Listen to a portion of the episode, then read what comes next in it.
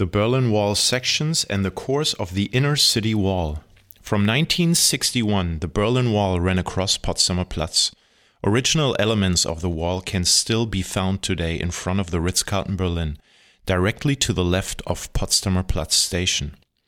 If we look at the ground near the pieces of the wall, there is a paved strip that we can follow in both directions, indicating the course of the wall in the inner city at the time.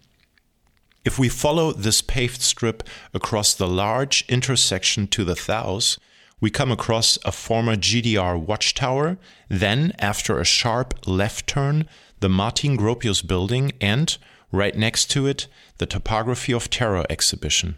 I will go into more detail about these three places later on. But first, let's stay on the major traffic axis to view the tallest building on Potsdamer Platz, the Kollhoff Tower.